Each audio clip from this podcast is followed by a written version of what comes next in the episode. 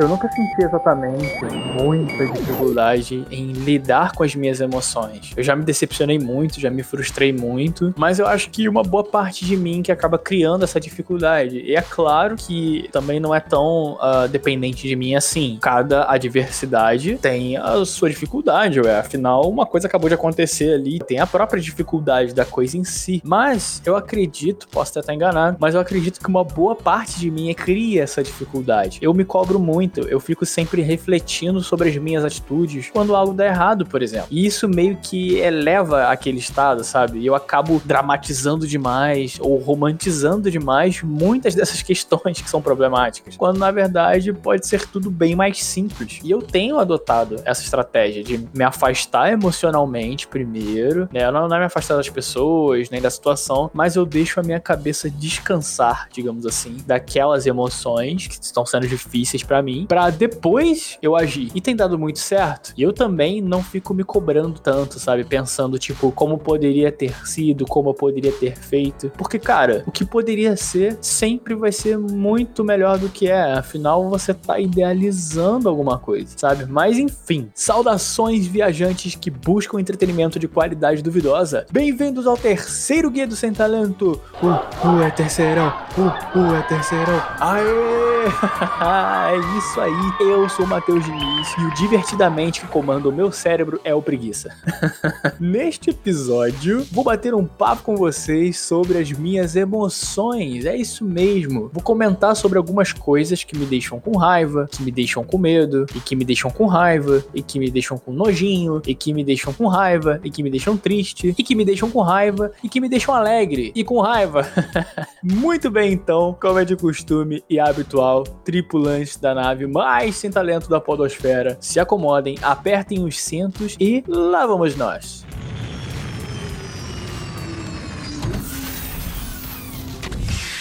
Atenção a todos, recadinho aos ouvintes do guia que são espectadores do Lives do João na Twitch. Eu vou entrevistá-lo amanhã e na entrevista ele vai jogar um quiz com a gente aqui no programa, valendo um prêmio. É isso mesmo. E aí você pode participar mandando sugestões de perguntas para esse quiz, né? Perguntas que vocês achem que ele saiba responder, é claro, né? Não vamos uh, fazer perguntas muito fáceis também. Eu vou selecionar as mais criativas, mas pode pode mandar à vontade, pode mandar mais de uma sugestão, inclusive, sobre cinema, games, música, qualquer assunto, tá? Vocês mandam para mim lá no meu Twitter, no arroba no Twitter, fechado? E lembrá-los também que este programa é um oferecimento do Guia do Sem Talento, um podcast semanal que mistura cultura pop, histórias de vida e bom humor, acompanhando você neste passeio pelo cosmos. E agora, muita atenção, por favor, edição. Edição.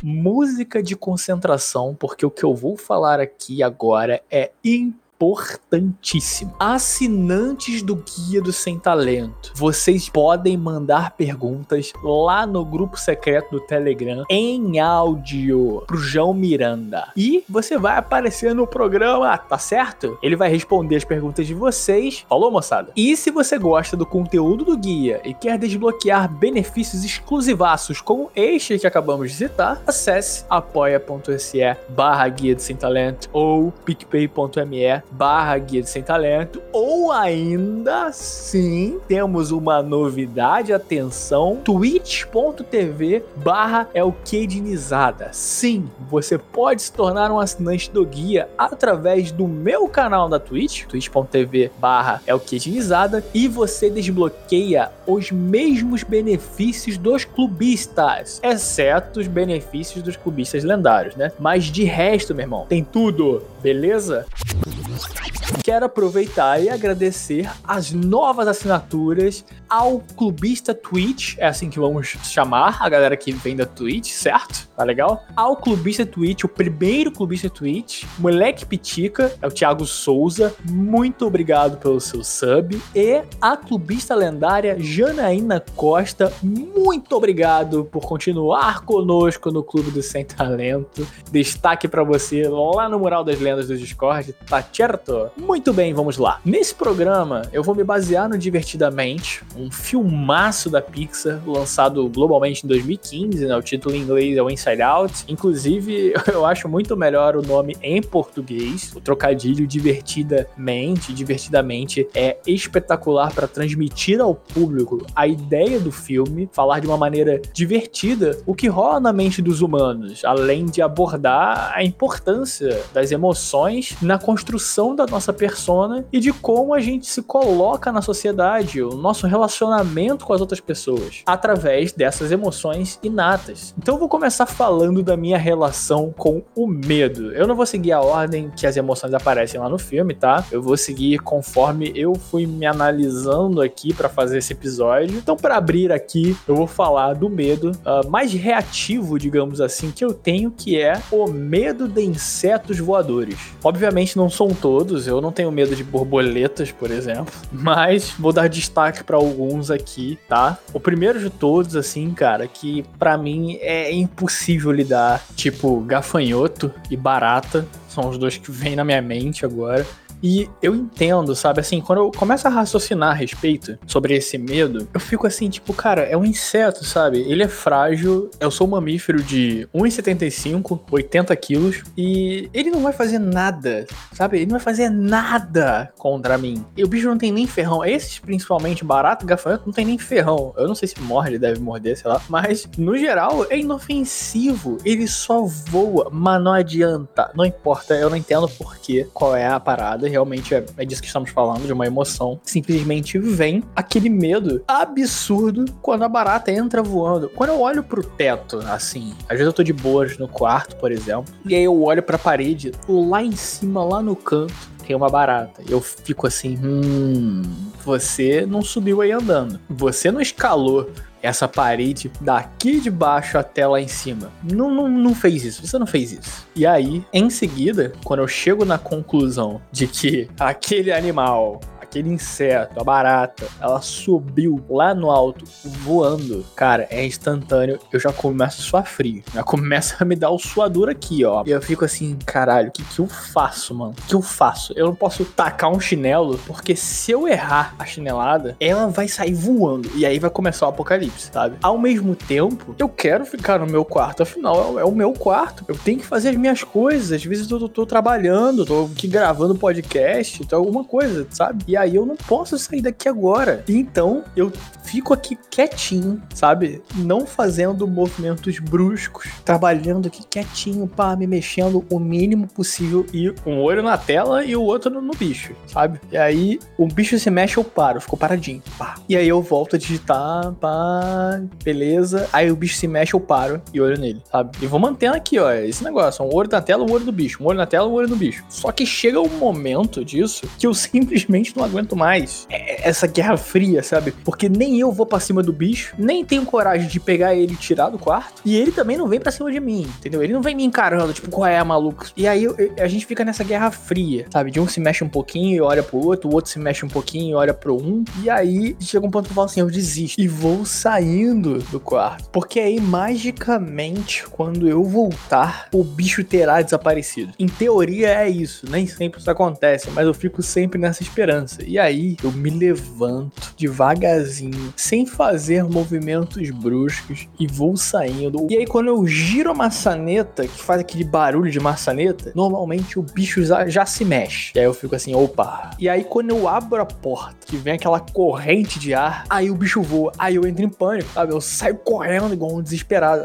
Oh, God! No, God, please, no! Um outro medo também, que esse é uma galera já que me segue, que acompanha aqui o podcast, me segue nas redes sociais e tal, já sabe que eu tenho, que é medo de jogos de terror, cara. Cara, não adianta, olha só. Eu consigo assistir filmes de terror? Consigo, tranquilão. Eu consigo ler livros de terror? Consigo, numa boa. Agora o negócio de ter que jogar, meu irmão, jogar o videogame de terror, cara, para mim é um negócio assim impossível. Porque uma coisa é uma parada que eu tenho, tá? Eu acabo entrando num estado de negação. Eu fico, não, não, não, não, não, não vou, não vou entrar ali. Aquela, porque aquele beco escuro ali, com esses barulhos de criança chorando, eu não vou entrar ali. Não, não, não, não, não, não vou entrar, não vou entrar. E aí eu não consigo, eu simplesmente não consigo progredir nos jogos de terror, cara. Que às vezes beira o desproporcional pro que é, sabe? Muita gente vai considerar uma parada meio boba, que não tem sentido, sabe? Eu ter tanto medo daquilo, de eu travar. Então isso acontece, eu não sei porquê. Na verdade, eu imagino, assim, porque eu não posso falar que eu sei, porque vocês vão me cobrar uma perspectiva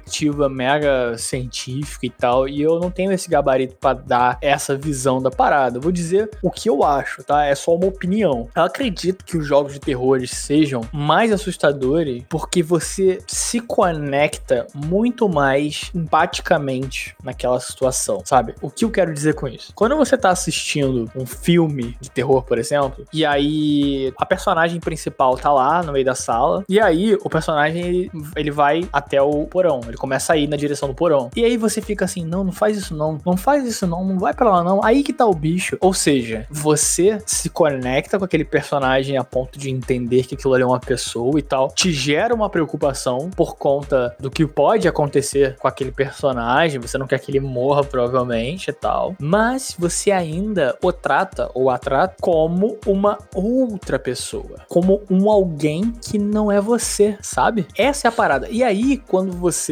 transporta esta dinâmica do terror para um jogo e é você que está no controle, a tua conexão com aquele personagem é muito maior, porque você sente que é você, é a sua atitude que importa. Então, na, na minha opinião, é isso que acontece e é por isso que eu tenho tanto medo de jogos de terror. E normalmente são jogos bons, cara, são jogos realmente muito bons. Só que eu fico preso porque eu não consigo jogar, entende? Oh, God! No,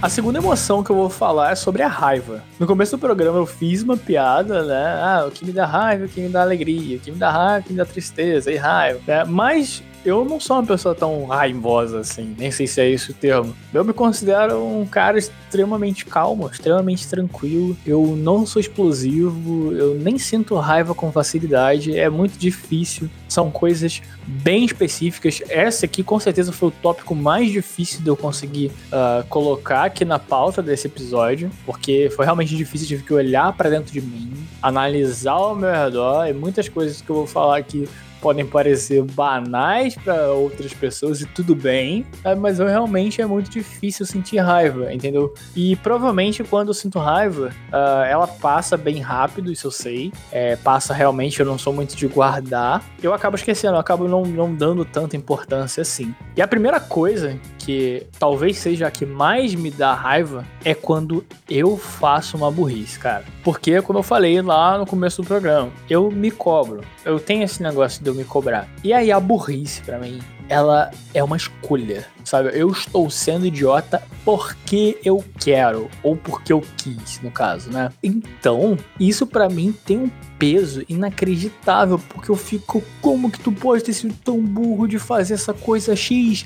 Era tão óbvio que era o Y e você fez X. Isso é uma coisa que me dá muita raiva. E uma outra coisa que me deixa com muita raiva nesse nível é quando me apressam. Cara, como eu disse, eu sou um cara tranquilo e calmo. Eu gosto dessa vibração. Eu tento conduzir a minha vida com tranquilidade e calmaria, sabe? Não é que eu tento, eu conduzo na verdade. A minha vida, sim, com tranquilidade, não me afobo, coisas acontecem e eu fico naquela, tipo, hum, ok, se tem um problema que precisa ser solucionado e ele tem solução, é só executar a solução e vai dar tudo certo. E ao mesmo tempo, se tem um problema que não tem uma solução, não há o que eu possa fazer além de aceitar aquilo. Entenderam? Então, eu não vejo por que eu entrar naquele frenesi, aquela coisa, tipo, preciso me apressar, preciso fazer. Eu vou fazer as coisas no meu tempo, tranquilo, sabe? É por isso isso que o Guia Sem Talento atrasa às vezes. Tá? É porque realmente às vezes está muito corrido, mas eu prefiro manter a calma e não perder a sanidade. E aí, cara, tem gente que faz questão de me irritar com isso, sabe? Parece que o cara adivinha. E aí ele fica me apressando, ele ou ela, não importa, o indivíduo, fica me apressando, pedindo para ir mais rápido. Cara, eu tô indo mais rápido que o meu corpo quer ir. Você não precisa falar para eu ir mais rápido. E eu já montei, eu faço tudo que eu faço, a grande maioria das coisas que eu faço, eu já pensei sobre elas antes de fazer. Então eu já montei um cronograma, eu já sei que dá tempo, eu já sei que dá certo. Você não precisa ficar falando o que eu tenho que fazer, sabe? Tipo, ah, faz tal coisa, pô, faz coisa tal coisa logo, porque pode não dar. Eu já sei que vai dar tempo, que não vai dar tempo. E as coisas que não vai dar tempo, eu realmente não tô ligando. Então não há motivos para você ficar me apressando. Outra parada que me dá raiva é quando as pessoas falam coisas óbvias, coisas muito óbvias para mim, ou perguntas sem sentido. Exemplo, seguinte: quando alguém vira para mim e começa uma frase com: Você sabe quem eu encontrei hoje? Porra! Dá, dá vontade de falar, tá vendo? Eu já, já fico irritado só de imaginar. Mas, cara, dá vontade de falar. Como eu poderia saber? Não tem como eu saber. Eu não estou dentro de você, eu não estou te seguindo. Eu não sei quem você viu. Eu não poderia saber. A grande probabilidade é de eu não saber. Por que você está me fazendo essa pergunta, cara? Isso me deixa muito irritado, cara. Isso me deixa muito irritado. Eu sei que muita gente vai falar, como já falaram, é, isso é uma figura de linguagem, é uma forma forma de se expressar, é para poder introduzir o assunto e tal. Mas, cara, é um gasto de caloria que você está me fazendo ter para absolutamente nada. Você já sabe a resposta. Parem de me perguntar coisas que vocês já sabem a resposta, pelo amor de Deus. Ou de qualquer outra divindade que você acredite, sei lá, Newton. Não, e, e o pior, o pior é quando, não é quando a pessoa fala assim, é, hum, sabe o que eu queria? E ela vai e completa a frase dela. Não é isso, isso não é o pior. Porque isso, isso aí tá legal, beleza, tá tranquilo, sabe? Se a pessoa faz, fizer essa pergunta, que não tem sentido nenhum você perguntar, mas enfim, se ela fizer essa pergunta porque é a maneira de falar, e ela já em seguida já responder, e eu não ter que pensar sobre aquilo, né, ou ter que falar para ela falar, já que ela começou falando, tá tranquilo, tudo bem. O problema é quando a pessoa faz assim, ó, hum, você não sabe que eu tava com vontade de comer hoje. E ela para. E ela fica esperando que eu pergunte para ela, tipo, ah, o quê? E aí ela fala, entendeu? Porra, não tem sentido isso. Se você tava com vontade de uma parada, você quer me contar sobre aquilo, eu não preciso te perguntar, você pode simplesmente falar, eu tava com vontade de comer tal coisa hoje. Eu vou falar assim, nossa, que legal. E tudo bem, sabe? A conversa segue. Você não precisa fazer isso. Chegar para mim e ficar esperando que eu responda a tua pergunta que você sabe que não tem como eu saber. No, God, a terceira emoção que eu vou abordar aqui é o nojo, o nojinho, o ranço. eu vou começar logo, eu não vou falar as coisas mais nojentas que são óbvias, entende? Coisas que todo mundo tem nojo. Eu vou falar de outras paradas e algumas mais polêmicas que as outras, talvez. Vamos ver.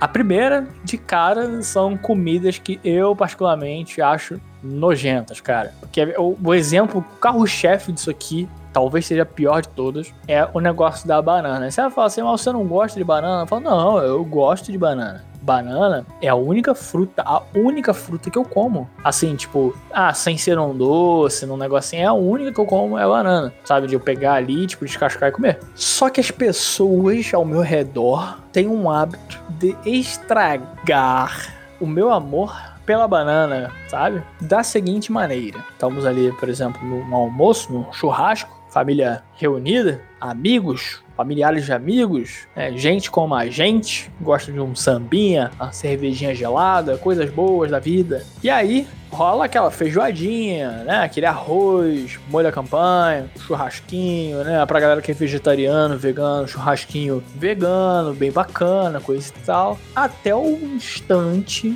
que uma alma abençoada decide pegar uma banana, colocar na brasa, beleza, como que vocês acharam melhor. Mas o negócio que eu não consigo tancar de jeito nenhum é o indivíduo pegar um prato de feijão e arroz e tascar a banana em cima, brother. Cara, não dá. Aí a nojinho no meu cérebro, ela, ela grita, brother. Oh, God. No, God, please. E aí tem outros exemplos de comida que eu acho nojento, como por exemplo, mocotó, que depois que eu descobri o que é, eu falei, gente, pelo amor de Deus, como vocês comem isso, cara? É a papa nojenta da pata do boi, cara. Ah, nojo. Fígado, cara, eu não consigo entender, sério. Tem gente que ama fígado, né? E eu fico assim, caralho, mas como? A minha língua, ela deve sentir um gosto diferente. Porque, cara, não é possível. Não é possível. Não faz sentido. O cheiro é até legal, eu até gosto do cheiro de fígado. Mas eu boto na boca, dá vontade de vomitar na hora. Ele é seco, sei lá. A textura é esquisita. Não dá, não dá. Pra mim não dá. A quarta emoção que eu vou falar é sobre a tristeza. Esta emoção é muito importante. Eu considero muito importante. Muito da minha vida eu aprendi a partir da tristeza. Foi quando eu fiquei triste sobre algo que eu percebi determinados valores que ou eram positivos para mim e eu fiquei uh, feliz, né, em seguida, depois que eu superei, ou valores que eram negativos para mim e eu fiquei satisfeito de terem ido embora. Então eu considero a tristeza uma emoção emoção de alto valor para mim. Não que as outras não sejam, todas são. E uma parada que tem me deixado muito triste, 2020, estamos vivendo esta condição de pandemia, talvez você no futuro que esteja ouvindo já tenhamos passado por esta condição, espero que sim, que dê tudo certo, logo logo. Mas a gente aqui em 2020 estamos vivendo essa pandemia e uma parada que me deixa muito triste dia após dia é eu não conseguir estar com as pessoas que eu gostaria. Eu preciso que não me entendam mal a respeito disso, porque eu sim estou feliz com as pessoas que eu convivo, tá? São pessoas importantes que eu gosto pra caramba, só que tem uma outra galera, outras pessoas que eu gostaria de estar vendo, gostaria de estar convivendo e infelizmente no momento atual não é possível. E como eu falei, a tristeza ela vem como ela sempre carrega para mim uma, uma lição muito grande. E nesse caso a lição é isso, é de que já valorizo valorizo as minhas amizades, né, o meu círculo social e tudo mais. Só que é quando a gente sente falta, né? Sabe aquele negócio de quando você perde que você dá valor? Eu não perdi, é temporário, mas de uma forma ou de outra, eu acabo sentindo que, poxa, tô triste justamente porque uh, essa tristeza veio e ela veio carregando valor sabe? Assim como é mostrado no filme lá do, do Divertidamente, a tristeza ela carrega muito valor pra vida. E uma outra coisa que me deixa muito triste e que sempre carrega grande valor e eu aprendo muito, é bastante parecida com essa situação que eu, eu tô vivendo de não conseguir me relacionar com determinados grupos de pessoas que eu gostaria muito, é quando eu não consigo alguma coisa. Alguma coisa que eu queria, sabe? Isso é bastante convencional, eu acho que é comum a praticamente todos os humanos, sabe? Se tem uma coisa que você quer, você não consegue, você fica triste. É isso. Só que o grande problema aqui é, é que eu quero dizer é quando eu mobilizo, sabe? Eu realmente gasto calorias, eu dedico, eu invisto naquela parada ali e eu não consigo alcançar. E isso me deixa muito triste. É lógico que na vida a gente sempre acaba perdendo mais do que o que a gente ganha. Né? Não importa aí o quanto você tente. É, normalmente, se você analisar direitinho, você erra bem mais do que você acerta faz parte do crescimento, do aprimoramento, mas não deixa de ser algo essencialmente entristecedor.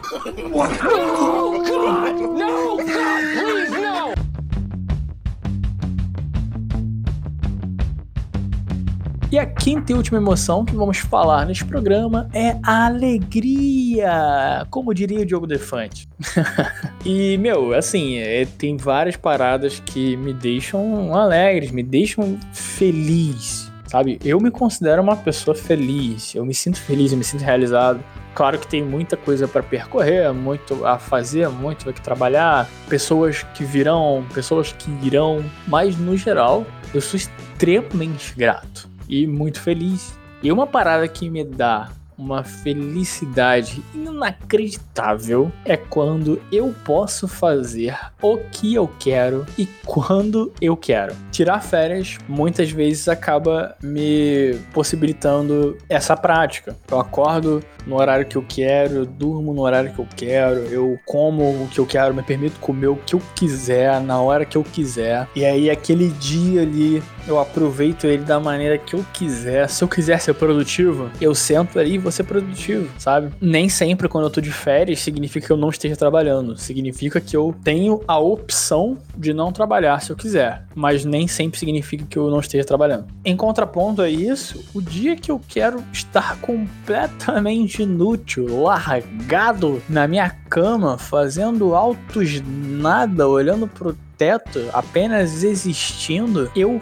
posso. Então é muito bom, eu fico muito feliz quando isso acontece, saca? E eu acho que isso também se reflete bastante na cultura do sextor, saca? Quando vem o final de semana, a sexta-feira ali e tal, e, e acompanhado do final de semana e tudo mais, as pessoas elas têm esse feeling, puta, é agora, agora que eu posso fazer o que eu quiser, agora o mundo é meu, eu já trabalhei, eu já ganhei o meu, já fiz o meu papel, minhas obrigações, agora é só vem a nós.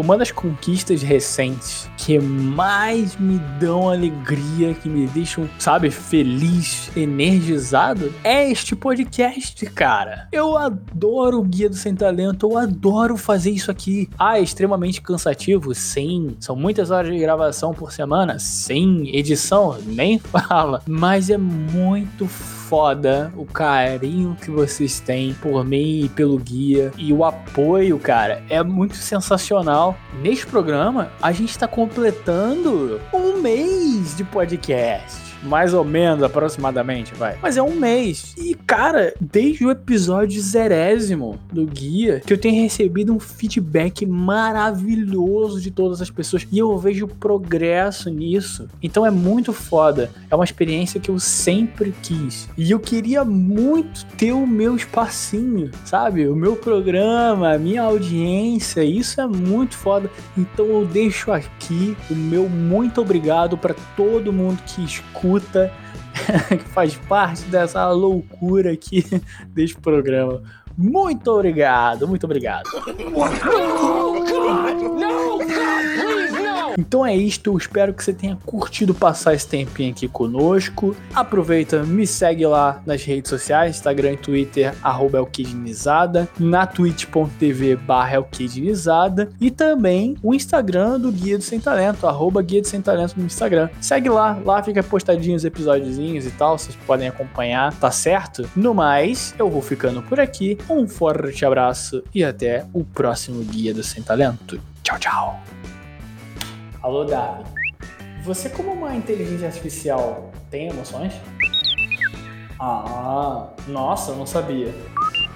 É, acho que ninguém vai imaginar.